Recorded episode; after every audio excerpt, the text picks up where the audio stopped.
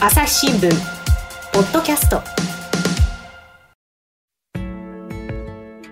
朝日新聞の神田大輔です、えー今北海道でですね核のゴミをめぐる問題というのが議論になっていますこの点につきまして北海道報道センターの伊沢健二記者に聞いていきます伊沢さんよろしくお願いしますよろしくお願いします。はい、えーというわけでですねまず冒頭ちょっと皆さんお聞きいただきたい音声があるんですがこちらです文献調査に臨むよという思いもね、えー皆さんの前で、えー説明させてもらった中で理解できる方と理解できない方に今現在でも分かれているだからその肌感覚でその過半数のお皆さんから私はあの感じ取ってるんでね、まあ、ここはあの私の判断で、えー文献調査に応募しましょうと。うんということで、ですね、まあ、あのどなたか男性が文献調査に関して、肌感覚で、えー感じているところではうんぬんという話をしてるんですが、伊沢さんね、これはどなたのどういう発言なんですかね。これはですね、あの、北海道寿都町というところの町長の片岡春夫さんが、えー住民説明会で、えー話した発言の、うんあー取材後に話した発言です。うんうんうんうんこれ、文献調査っていうのは、何のことを言ってるんですかね。はい。あの、核のゴミと呼ばれる、うん、原発で電気を作った後に出てしまう、はい、あの、極めて放射性物質の、あの、濃度が高いうんうん危険な物質があるんですけれども、はい、えっと、これをまあどこかに処分しなければいけないと。うん、でまあ、そうでしょう日ね。本の、うん、えー日本のまあどこで処分するのかという時にですね、うんうんうんえっと、その適地を選ぶときに、うんまず最初にする調査というのが、うこんの文献調査です。なるほどね、だからその原発でもって電力を作った、あ作る、その後で、えーゴミが出ると、そのゴミ、どこに捨てようかっていう時に、えーその調査をする、これで今、その北海道の寿都町っていう町、町ですね、であともう一つあるんでしたね、はい。えっと、鴨江内村っとていいううでとすころねで、すね。うんはい。その2つがまあその候補となっている、なるプロセスにある、で今聞いてもらったのは、その寿都町長のお話なんですよね。はい、そうです。えーとでね、言ってたことなんですけれども、その肌感覚で過半数の皆さんから、私は、まあ、あの文献調査にね、えー進んでいくっていうことを理解している、そういうふうに感じ取っているっていうことを、町長おっしゃっていたわけですよね。はい、そうです。うん、何ですか、肌感覚って。これはですね、うんあの、なかなか取材する側にとっても、こう、何なんだろうっていうのがあってですね。ああ、ね、みんな思いますよね、あのーそれはね。そうですよね。うんえっ、と、まあ、町長が言うには、はい、えっ、と、まあ、長い間、こう、町長を務めてきた実績があるんですけれども、うんまあ、それで町民がどういった考えを持っているのかっていうのはですね、もう経験上顔を見ればわかる。うん体感覚でわかると。うんだから、まあ、自分の意見に賛同しているってことも、今回の文献調査の応募に向けては肌感覚でわかると。うんそういった説明を繰り返していました。これね、10月にあった住民説明会の後で、まあ、伊沢さんを含む記者にえー囲まれてね、いわゆるぶら下がり取材っていうのをやった時の町長の発言なんですよね。え、そうです。伊沢さんはその辺に関してはですね、追加で質問なんかしなかったですかあそうですね、やはり肌感覚で決めるっていうのはですね、うんあの町民の方々もですね、実際にその住民説明会に参加した方々もですね、それはおかしいんじゃないかと、まあそうですよね。賛成うん、反対、どちらが多いんだっていうのはですね、やっぱり数字で示した方が、それはそうですよ。わかりやすいということで、あの、そういった趣旨の質問を、あの僕は、うんうんうんあこの発言の後に、うん町長にまあ、突っ込みを入れるというかですね、そういう質問を。まああれですよね、だから要するに住民投票という形で、このね、えええー核のゴミのうを受け入れることに賛成か反対かっていうのを聞けばいいんじゃないのかっていうことを町長に問いただしたんですよね。そうです。はい。うんうんどんな返事でしたえっと、まあ、結論から言うと、うん肌感覚っていうのを重視するっていうのは変わらない わけで、あそこは変わ住らず民投票は、あー実施しないと、必要ないとうんうんう、んそういったあー主張というか、うん回答でした。だからそのね肌感覚っていう物言いがまさにそこら辺を表しているというか私は町民の考えていることは分かるんだと、まあ、こんな感じに受け取れますよね、そうですね、はい。うん伊沢さんもそんな風に感じました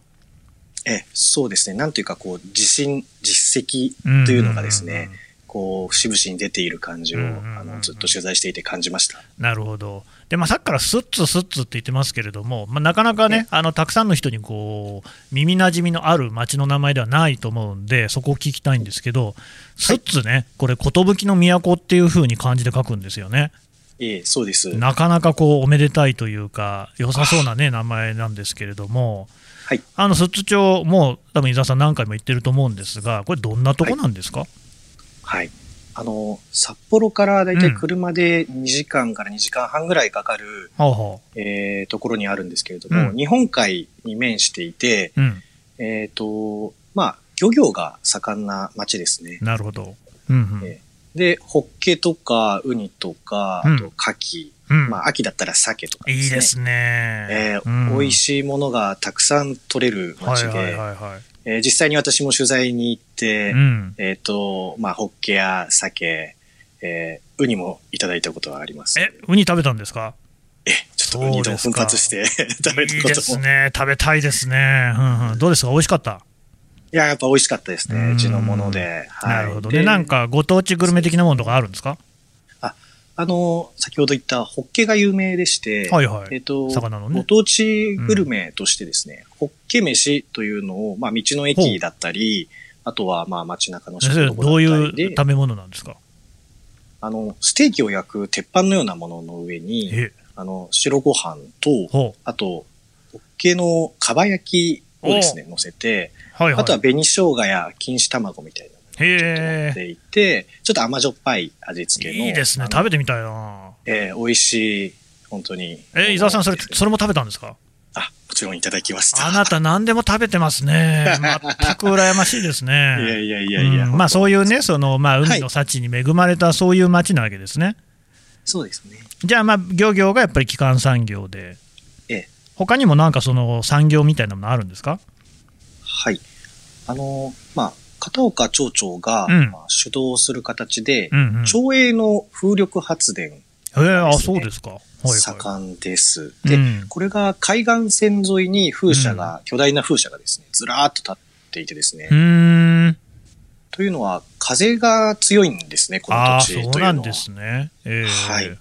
それを活用して、まあ、電気を自分たちで作って、それを売って、町の収入として、まあ、稼いでいる。そういった、道内でも先進的な自治体と言えますね。いやだから風力発電でね、電気作っている、そういう、まあ、いわばクリーンエネルギー、まあ、原子力発電もクリーンエネルギーっていう見方もありますけれども、そのゴミをね、またそこで引き受けよう、だからその漁業であったり、げえー風力発電で収入あるにもかかわらず、さらにそこも引き受けようっていう、そういう話になってるんですか。はい、そうなんです。うーんそうなるとこう、いよいよ気になってくるのが、この片岡さんというね、町長がどんな人なのかってことなんですけれども、ちょっと知ってることを教えてください。はい。あの、もともと寿都町出身ではなく、あそうなんえっですか。と、はうい。んえっと、まあ、今71歳でいらっしゃるんですけれども、はいはいえっと、旭川出身で、ああ、北海道のね、第二の都そうで市すねですね。ええええで、あの、スッツには、あの、なんていうか、え縁がない方だったんですね。はい、ほら。うんそれが、まあ、あの、東京の大学を卒業した後に、はいその東京で、えっ、と、なんか、インテリア卸会社の営業マンをうん。へえ、勤めて、えええええそれで、えっ、と、26歳の時に、うんまあ、北海道に戻ろうっていうことになり、えうん。まあ、あの、知り合いのつてをたどって、うんその、スッツ町役場の職員になったと。それが26歳の時だったと。まだ若いですよね。ええうんうん異色の経歴という感じで、はい役場職員になった方ですうん。うんうんうんうん。でいつその後からはいはい。ええ町長いつからやってるんですかね。 2001年に、あの、まあ、前町長が亡くなったことを受けてうん町長選があったんですけれども、うんうんその時、えっと、片岡さんは52歳だったんですけれども、はい役場職員を辞めて、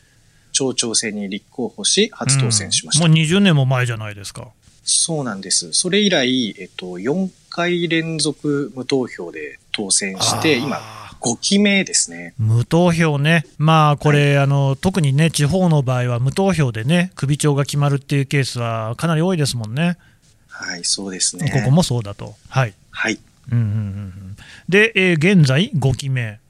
そうです。なるほど、まあね、さっき資料見たところ、寿都町っていうのは人口が2900人ぐらいってことですから、まあ、コンパクトな自治体ですけれども、5期もね、あの町長を務めてるっていうことになると、それはもうあの町の人は誰でも知ってる顔役っていうことではあるんでしょうね。えーおっしゃる通りですね。本当うんに、あの、もう町長といえば片岡さんとなるほどね。ね。であのどうですか、例えば人柄なんていうのは、あの知ってる人なんかの話、聞いてますか、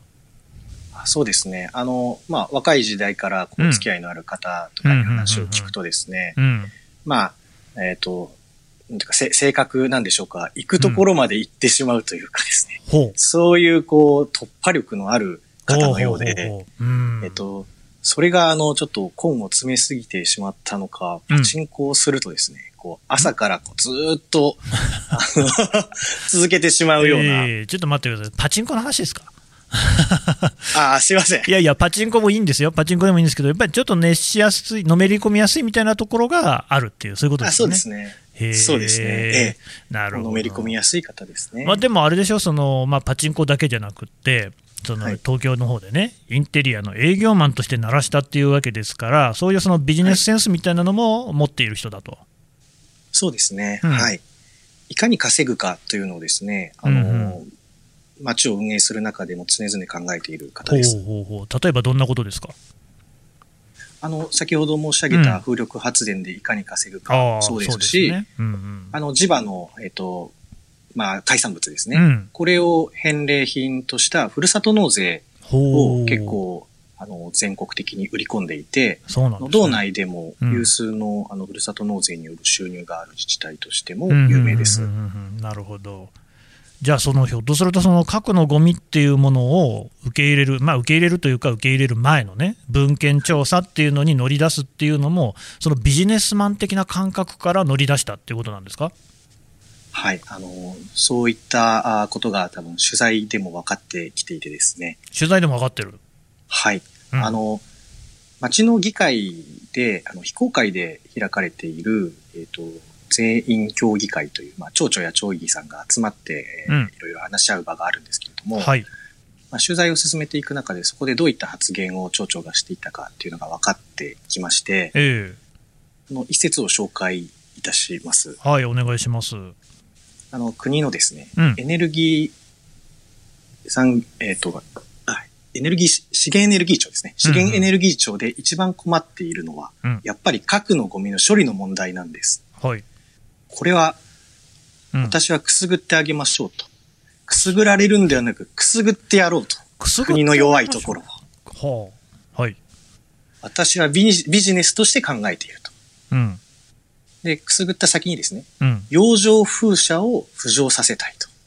そう話していたことが分かりました。なんかね、いくつか気になるひょ、ね、フレーズがあったんですけれども、はい。まずはその国の弱いところをくすぐってやろうと、くすぐられるのではなくくすぐってやろうとっていうのは、えーとまあ、こちらの側から、つまり寿都町の側から、国の弱みをこうなんかこう、なでなでしてやろうみたいな、そういう感じのことなんですかね。あ、その通りです。なるほど。でね、その次に、それで、洋上風車を浮上させるって言ってますけど、はい。洋上風車って何ですかあ、これはですね、あの、片岡町長がもともと力を入れているはい、陸上の、陸上に立つ風力発電、風車ですね。うんあるんでしょ、それは。うんええそれは好調なんですけれども、はいはい。今度、あの、今後ですね、あの、販売価格が、あの、どんどん下がっていくというふうに、えー見込まれています。うんえっと、そうするとですね、あの、当然のことながら町の収入が減ってしまうので、うん新たな財源が欲しいと。うんその時に目をつけたのが、あの、片岡さんは、今度は海の上に風車を建設しへーて収入を伸ばそうと。すごい、やっぱやり手ですね。そうですね。これもやはり、あの、町長のビジネス感覚といううん、そういうところですね。うーん。ただですね、はいその、まあ、洋上風車を建てたいっていう自治体は、スッツに限らず全国いろいろあってですね。あ、そうなんですね。うんえーどちらかというと、スッツは遅れを取っていますと。おお。ほうで、そのことがですね、あの、まあ、えっ、と、経済産業省の職員をこう招いた勉強会なんかで、うんなんとなく分かってきてですね。うんうんうん、で、かつ、その時に知ったのが、あの、今回の核のゴミの処分の問題でしうーた。んなるほどね、じゃあ、その、はい核のゴミを引き受ければ、きっとその洋上風車に関して、寿都町にとってね、都合のいい感じになるんじゃないかなっていうことを期待していた、そういうことですか。はい、その通りです。なるほど朝日新聞ポッドキャスト朝日新聞の我が家の朝は質問から始まる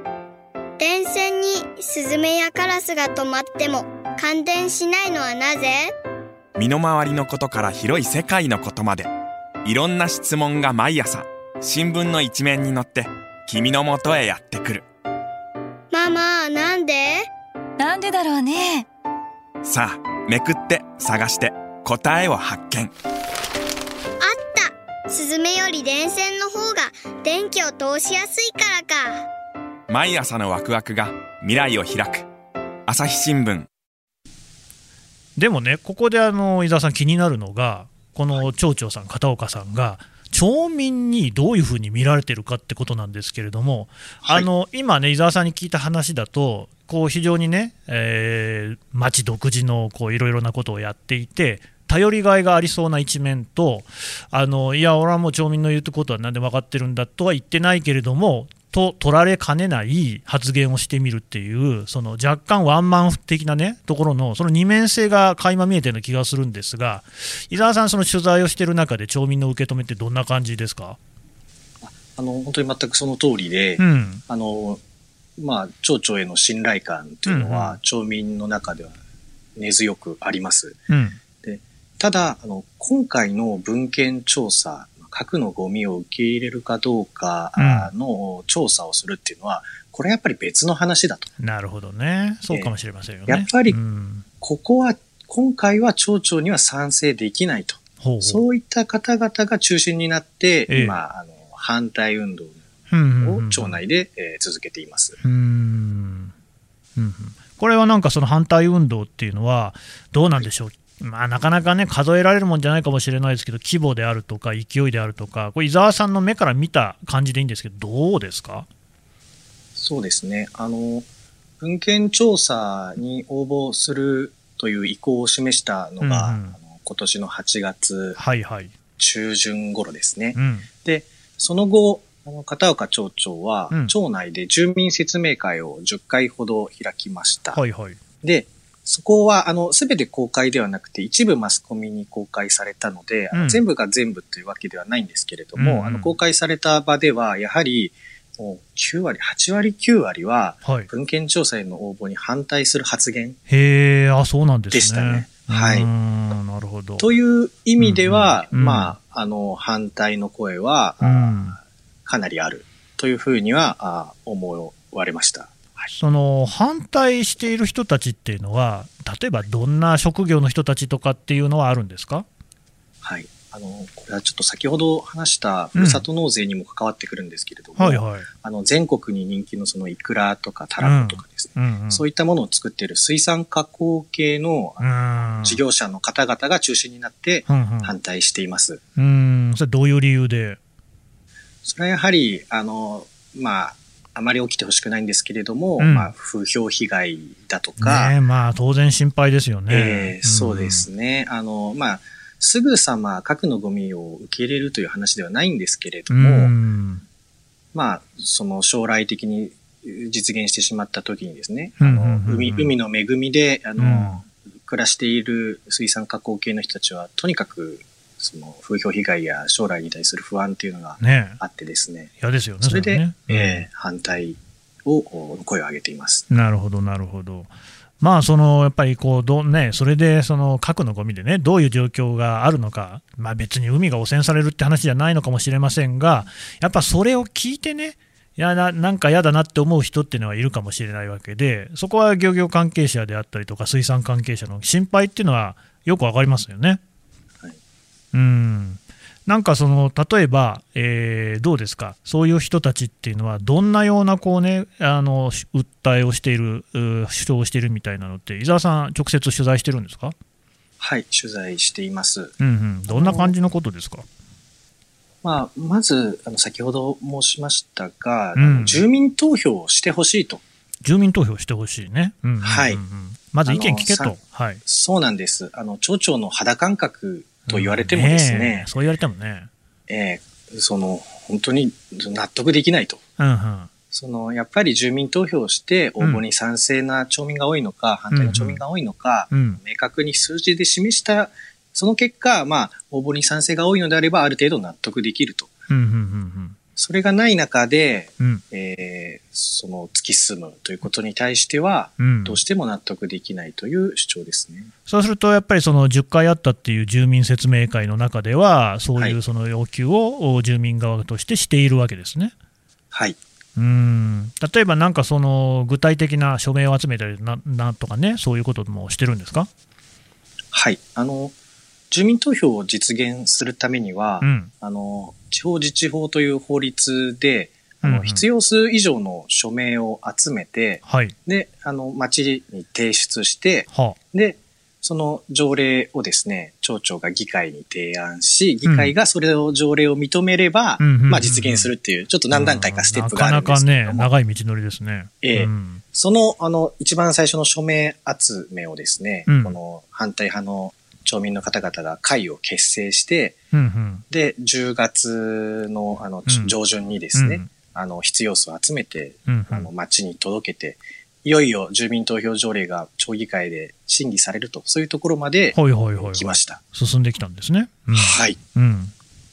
で、どうなりましただですねはいはい。署えっ、と、署名を提出した翌日に、うん片岡町長は記者会見して、はえー文献調査に応募すると発表しました。えそういうその住民投票の条例案を提出する段取りが整いつつあったっていうのにそうですね。まさにその翌日のことでした。はあそれはしかしその反対派の町民から見たらねなんてことをしてくれるんだって話にはなるでしょうねそうなんですね。うん本当に怒り心頭という感じで、うんうんうんあの、対立をそれまでもしてたんですけれど、よりその溝が深くなってしまったなっていうのをちょっと見ていて思いました。うんうんでちなみにその住民投票条例案はその後どうなったんですかはい。あの、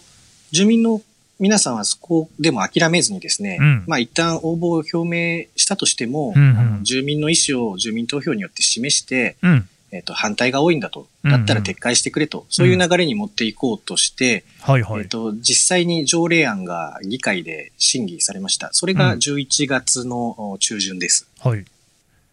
でどうなったんですかその結果なんですけれども、うんえっと町議のお議員さんが9人いるんですが、はいあー住民投票条例は必要ないと、つまり反対だという人がうんうん5人、つまり過半数になってしまい、あーえー住民投票条例は否決され、えー住民投票は実現しませんでした。うーんそうですか、まあなんかね、9人しかね、あの議員さんがいないとはいえ、本当にあのギリギリのところで、じゃあ、まあ、否決になっちゃったんですね。そうなんですね。うーんでもそれでやっぱり町議ね会もそうなん、ですよね。あ反対派の住民の人たちもちょっとこう収まりつかないところあるんじゃないですか。はい、あの、その通りで、えっ、うんと、まあ、なぜ、えっ、と、議会は、うんうん私たち町民の声を聞いてくれないんだと。うんその、町議の方々が住民投票はいらないとした理由はですね、うんは町長の判断を尊重したいと。あそういう理由だったんですね。つまり、うんまあ言ってしまえば、こう、住民の声を聞くというよりも、まあ今までの実績を踏まえた町長の声っていうのがですね、うんまあ大切にされたのかなというふうに見ていて思いました。まあでも本来ね、議会っていうのは、その首長をチェックするためにいるわけであって、なんか町長が言ってるから、ね、やったやったらいいじゃないのみたいなことだったら、別に議員いらないんじゃないかっていう気もしますけれども、まあやっぱそこら辺はね、そういうふうにね、いかないってとこもあるんでしょうが、これね、すいません。ちょっと確認したいんですけど、別にあれですか、町長あるいは町議の中で、なんかどっかの政党とか、そういうそのなんか色分けがあるっていうわけではなくって、こういう動きになってるんですかええ、そうですね。あの、うん特定の政党による、こううんうんうんうん政策とか、そういうものではではなかくっったですて。ね、なるほどね、では逆に言うと、4人の方が、町議さんでも反対をしてるっていうことは、いや、やっぱちょっと核のゴミ、うん嫌だなとかね、難しいんじゃないかなって思ってる人も結構多いってことですよね。そうですね。あうの、んまさに町議会も二分していてですね、うんあうのん4人の方があの文献調査への応募反対、かつあーその住民投票は実現すべきだと、はいはいはいはい、そういう主張をうんしていました。うんうんうんつまり、その政党の政策としてそういうのを掲げている政党っていうわけでは必ずしもないんですね。そうですね。あの、まあ、反対派の一部には、うんえっと、まあ、特定の政治団体の方はいましたけれども、うんほとんどは別に、その、何か、その特定の政策まあとか、ねそういったものではないです、ね。だってその水産加工業の人とかって別にそういうその政党がどうとか関係ないですもんね。そうなんです。あの、うん反対派の町民の方々は、その、まあ、テレビやこういう新聞に出る機会が増えてしまったため、ええその、ネットニュースなんかを見たですね、ほうその、まあ、読者なのかな、そういう方々が、まあ、SNS 上にですね、はい、なんだこの反対派の人たちはと、過激派なのかとかですね、おうそういう心ないといううんかめちゃ、くちゃまあでちすょねっと、ええええあのーまあ、か彼ら彼女らにとってみたら、なんだろう、そんなことない一町民なのにといううんうん思いを持ちつつも、そういう批判にもさらされつつ、うんあの、水産加工の仕事をしながら署名を集めると。うんそういう、なん、なんとも言えないですね、風景あーが、あの、だ広がかっていら、あれでましすょ、伊沢さんは実際、この現地に行って、署名集めの姿なんかも見てるわけですよね。あ、そうですね。実はい際見た人たちって、どんな人たちでした、どんな格好とかしてましたもう本当にあの、ちょうどですね、署名集めしていた時期が、うんあの鮭が取れるシーズンだったんですいね。いですね、美味しいですね、酒ね。秋ですね沖美味しいですねあーはいはい。でもう水産加工の方々はですね、そのイクラを作ったり、その鮭の加工品を作ったり、うんうん本当に超といえる繁忙期でした。繁忙期ね、忙しいわけだ。ええ忙ししいんですね。いそれで、ええまあ、その仕事の合間に、その署名集めをしたり、あと、実際に役場に署名を提出しに来た時も、うん、あの、作業服、そのエプロンをつけてですねあ。ーそれと、あと白い長靴ちょっと汚れた、多分、あの、工場から直接来たんだろうなっていう、そういった方々がうんう、ん署名を役場に届けていたなるほどというねこ。とです。別にだからあれですね、これまあ、だからこれが悪いっていうんじゃないけれども、どこそこ労働組合っていう、こうね、むしろ旗、上り旗が上がってたっていうわけじゃないわけですよね、そうですね。まあ、ごくは普い通のスッズ町民の人たちの思いとして、そういうその署名活動もなされていたっていうことですね。ええ、そうです。わかりました。お話まだまだ続きますが、あー一旦ここで引き取ります。朝日新聞ポッドキャストこの番組へのご意見、ご感想をメールで募集しています。podcast at 朝日 .com p o d c a s t アットマーク朝日 .com までメールでお寄せください。ツイッターでも番組情報を随時紹介しています。アットマーク朝日ポッドキャスト朝日新聞ポッドキャストで検索してみてください。